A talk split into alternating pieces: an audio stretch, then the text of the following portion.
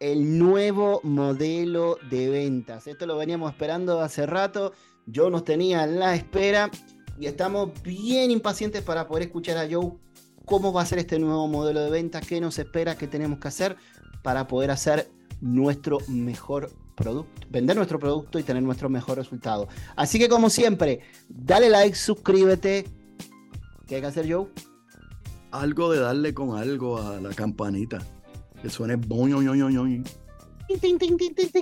Dale a la campanita y comparte este contenido. Comparte este contenido, comparte este contenido con toda la gente que conoces y que le puede interesar. Si te gusta, comparte este contenido. Así que como siempre, conversando de ventas comienza a Lola. Muy bien. Marketing Corner presenta Conversando de Ventas con Joe y con Pablo. Ya comenzamos con el podcast donde ellos comparten sus experiencias. Conversando de Ventas. Que esto nunca puede faltar. mundo! Buenos días, buenas tardes, buenas noches, madrugada a la hora que nos veas, que no se escuches. No importa la parte en el mundo que esté, mientras me entiendas mejor conversando de ventas con Joe y con Pablo, haciendo de la Mientras me entiendan mejor. Mientras me entiendan mejor. My English, my English is not very good looking. Haciendo de la venta el éxito en tu vida y como siempre tenemos por acá, si es por acá o es por acá, a este señor hoy peinadito, arregladito, mira, hizo y se pasó para atrás. Mister Díaz, ¿qué es la que hay? Como siempre, como cuando tú eras pobre. futuro presidente de Uruguay. Gracias, gracias. Yo, futuro, futuro gobernador de aquí del Estado Libre Asociado y querido de aquí de, Puerto Rico. Todo tranquilo entonces. Sí, señor. Gracias a Dios. Perfecto. Yo, yo creo que este ha sido el capítulo más esperado, el que más espera el comienzo del año, que es el nuevo modelo de ventas. Eh, habíamos hablado en capítulos anteriores que el modelo de ventas anteriormente podía pasar 5, 6, 10 años, un tiempo más largo y se mantenía el modelo de ventas, pero con todos estos cambios que están habiendo, cada vez el modelo de ventas dura menos tiempo, decirlo de alguna manera así, y, sale un nuevo modelo de ventas. ¿Qué nos espera para los vendedores? O mejor dicho, ¿cuál va a ser el librito para los vendedores en este 2023? Mira, eh, wow, qué bueno, qué bueno que traes el tema y es bueno eh, explorar esta información. Eh, primero que todo, es bien importante que le expliquemos a, nuestra audiencia que es un modelo de venta. Un modelo de venta es básicamente un diseño eh, de cómo debe ser una venta ideal basado en el comportamiento del mercado, basado en cómo reacciona el cliente, basado en las destrezas eh, y las técnicas que han demostrado ser efectivas y sobre todo eh, la conducta del consumidor. Eh, nosotros hemos pasado por varios modelos de venta, eh, muchos han durado muchos años. Para darte un ejemplo, para los 70 y 80, el modelo de venta estaba fundamentado en la calidad del producto. y los que, los que conocen saben que para los 80 salió el concepto de calidad total, entiéndase cero defectos, el producto o el servicio era impecable y se partía de la premisa que mientras más calidad tenía el producto, más se vendía. Entiéndase que la calidad es igual a venta. Eh, y probablemente eso duró un poco de tiempo eh, hasta que los avances y las innovaciones en los productos eh, duraban lo que dura un temblor, casi nada. Luego vino el modelo por el que estuvimos viviendo aproximadamente 16 o 17 años, que te decía conocimiento de producto es lo que tú necesitas, mientras más conocimiento de producto más vende. Eh, pero la realidad es que nos dimos cuenta con el paso de los tiempos que si el conocimiento de producto, del producto fuera lo más que vende, los diseñadores o ingenieros que crean los productos serían los mejores vendedores. Eh, y eso no es así. A partir del 2017, previo a la pandemia, eh, basado en la realidad que habemos cinco generaciones coexistiendo simultáneamente en el planeta, eh, se modificó el, el, modelo de venta a sintonizar con el cliente. Si sintonizas con el cliente, existe una alta probabilidad de que le vendas. de que le vendas. ¿Por qué? Porque la afinidad permite la familiaridad y la familiaridad permite eh, que se cree una reciprocidad y se vende. Entiéndase que el vendedor se convirtió en parte del producto. Si yo llego a eh, vampiriarte, entiéndase a vender rápido, probablemente no logro los resultados que lograría si llego donde ti y establezco una conexión, una relación, una sintonía, establecemos una base eh, armoniosa, amistosa, y después convierto mi conversación a través de un puente de venta en una conversación de venta. Eh, y eso demostró que daba más, más resultado. Eh, ya para el comienzo de la pandemia se encontró que con el encerramiento, la clave de venta estaba en las gestiones, en tocar más gente.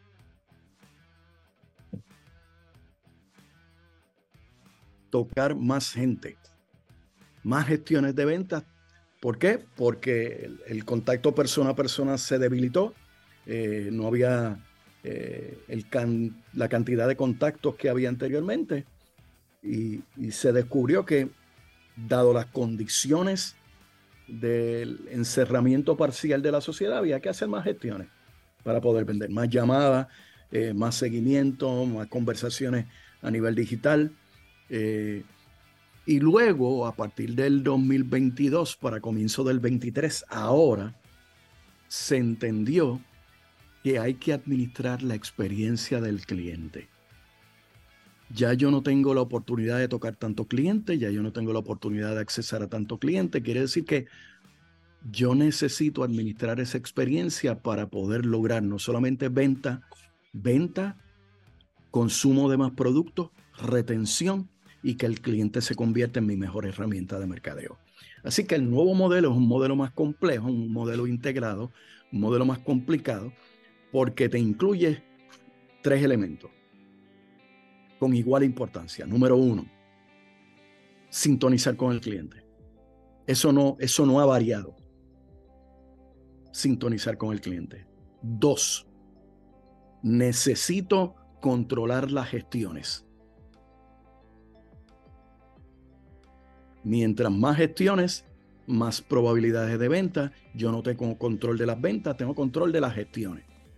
Y el tercer elemento, siempre controlar, siempre controlar la experiencia del cliente. Por diseño, yo tengo que ya de antemano saber por dónde va a pasar mi cliente, porque cada momento dentro de la experiencia del cliente aumenta o disminuye la sensación de bienestar y la sensación de bienestar es la que impacta la repetición de compra, la retención y la fidelización del cliente. Cuando hablamos obviamente de este nuevo modelo, hablamos de sintonizar, obviamente yo tengo que tener, crear afinidad con mi cliente, hablamos de controlar las gestiones, cuanto más gestiones hago, más posibilidades tengo de poder conseguir nuevos clientes. Cuando hablamos de controlar la experiencia del cliente, también es necesario que yo investigue quién es mi cliente.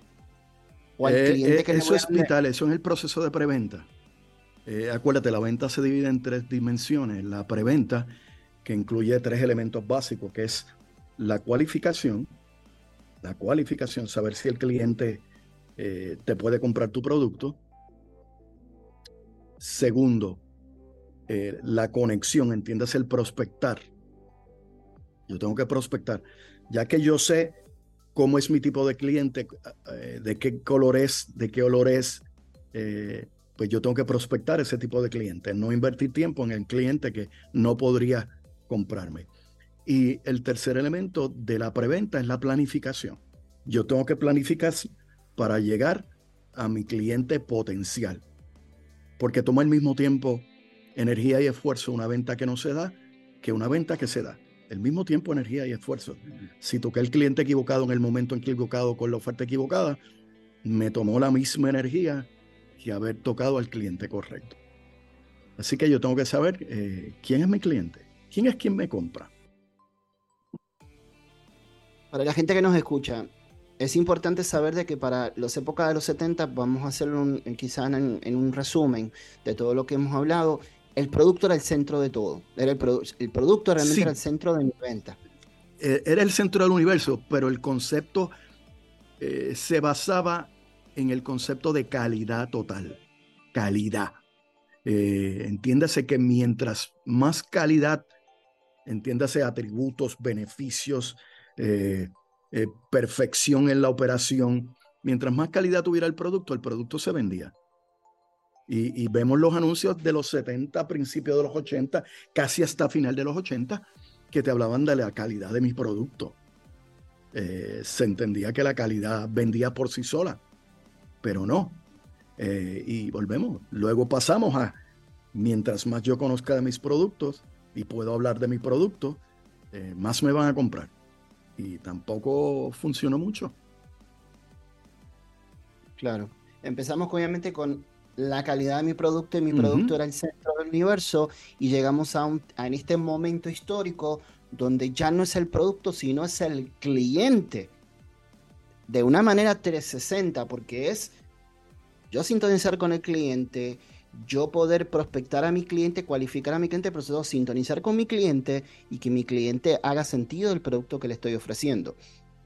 Y sobre todo la experiencia que tenga ese cliente de, desde antes que lo compre, en el momento que lo compra, y ya ahora estamos en un punto que hasta después que lo compró, yo tengo que seguir dando a mi cliente seguimiento para saber si mi producto es o no es para esa, para esa persona. O sea que además de precualificar, también yo tengo que cualificar después de que yo a ese cliente le vendí. Mira, es interesante cuando hemos hecho grupos focales con clientes. Una de las incomodidades principales de los clientes es que mi vendedor llega para venderme y después se desaparece. Lo que llaman el vendedor fantasma o el vendedor eh, de paracaídas. Cae de paracaídazo para vender y después no vuelve a aparecer. Eh, la dinámica de hiperconexión que hay actualmente, ya sea a través de redes sociales, le está exigiendo al vendedor que sea una presencia fija en el ecosistema de su cliente. No es bajaste, picaste y volaste. Es que yo soy una presencia continua en tu mundo eh, de negocio. Creo familiaridad, creo consistencia, aprendo más de ti, tú aprendes más de mí. Yo puedo entonces eh, modificar mi producto o servicio a las necesidades tuyas. Y, es espectacular, es espectacular. El nuevo modelo lo que ha hecho es, mira, esto es lo medular para vender. Y el nuevo modelo te dice que el mundo está tan, tan convulso, está tan cambiando tan rápidamente que yo necesito quedarme con los elementos que más impacto van a traer a la transacción de venta. Y volvemos, el primero es la sintonización con el cliente, el segundo es las transacciones, controlar las transacciones porque no controlo las ventas. Y el tercero, asegurarme de que administro, al igual que tú administras los recursos humanos, los recursos financieros, administro la experiencia de mi cliente para estar seguro que se fue con una sensación de bienestar y esa, esa sensación de bienestar me va a asegurar la repetición de compra, el referido, eh, el regreso de mi cliente y la lealtad de mi cliente. Pregunta que te hago, Joe. Ya que la gente que nos escucha nos ha hecho su favorito de todos los jueves, nos escuchan en muchos países del mundo. Este modelo de venta tiene la particularidad de que es en cada país, dependiendo la cultura, eh, eh, puede eh, diferenciarse un poquito o este modelo de venta puede aplicar en cualquier país, en cualquier parte del mundo. Si yo vendo, por ejemplo, en Uruguay y me mudo el día de mañana para Estados Unidos, la técnica que yo tengo de este modelo de venta va a aplicar tanto en Uruguay como va a aplicar entonces también en Estados Unidos. Ejemplo, usted que me escucha, el país que usted quiera, usted quiera poner de ejemplo. Mira lo interesante. Esa pregunta me la han hecho eh, cientos de veces. El modelo se crea eh, a través del consenso de muchas instituciones dedicadas a la venta eh, a nivel mundial. y, volvemos, es un modelo de consenso, de análisis, de estudio, y yo te diría que es aplicable a todos los mercados. Hay otros mercados específicos. Déjame darte un ejemplo. Por ejemplo, en el Medio Oriente, eh, el modelo tiene un elemento adicional, que es eh, el control de la negociación. el control de la negociación. Eh, ¿Por qué? Porque a nivel cultural, en muchos países del Medio Oriente, el regateo es mm. parte de la transacción. Parte de la transacción. Eh, y, volvemos, el, el, regateo es continuo, no como en el occidente, que el regateo se da en un momento específico de la transacción de venta. Ahí vamos a, a pulsear para llegar a un precio que yo quiera. Y ahí entra la negociación. Eh, pero en muchos países del Medio Oriente el, el, regateo es parte de la dinámica, principalmente en los productos de consumo.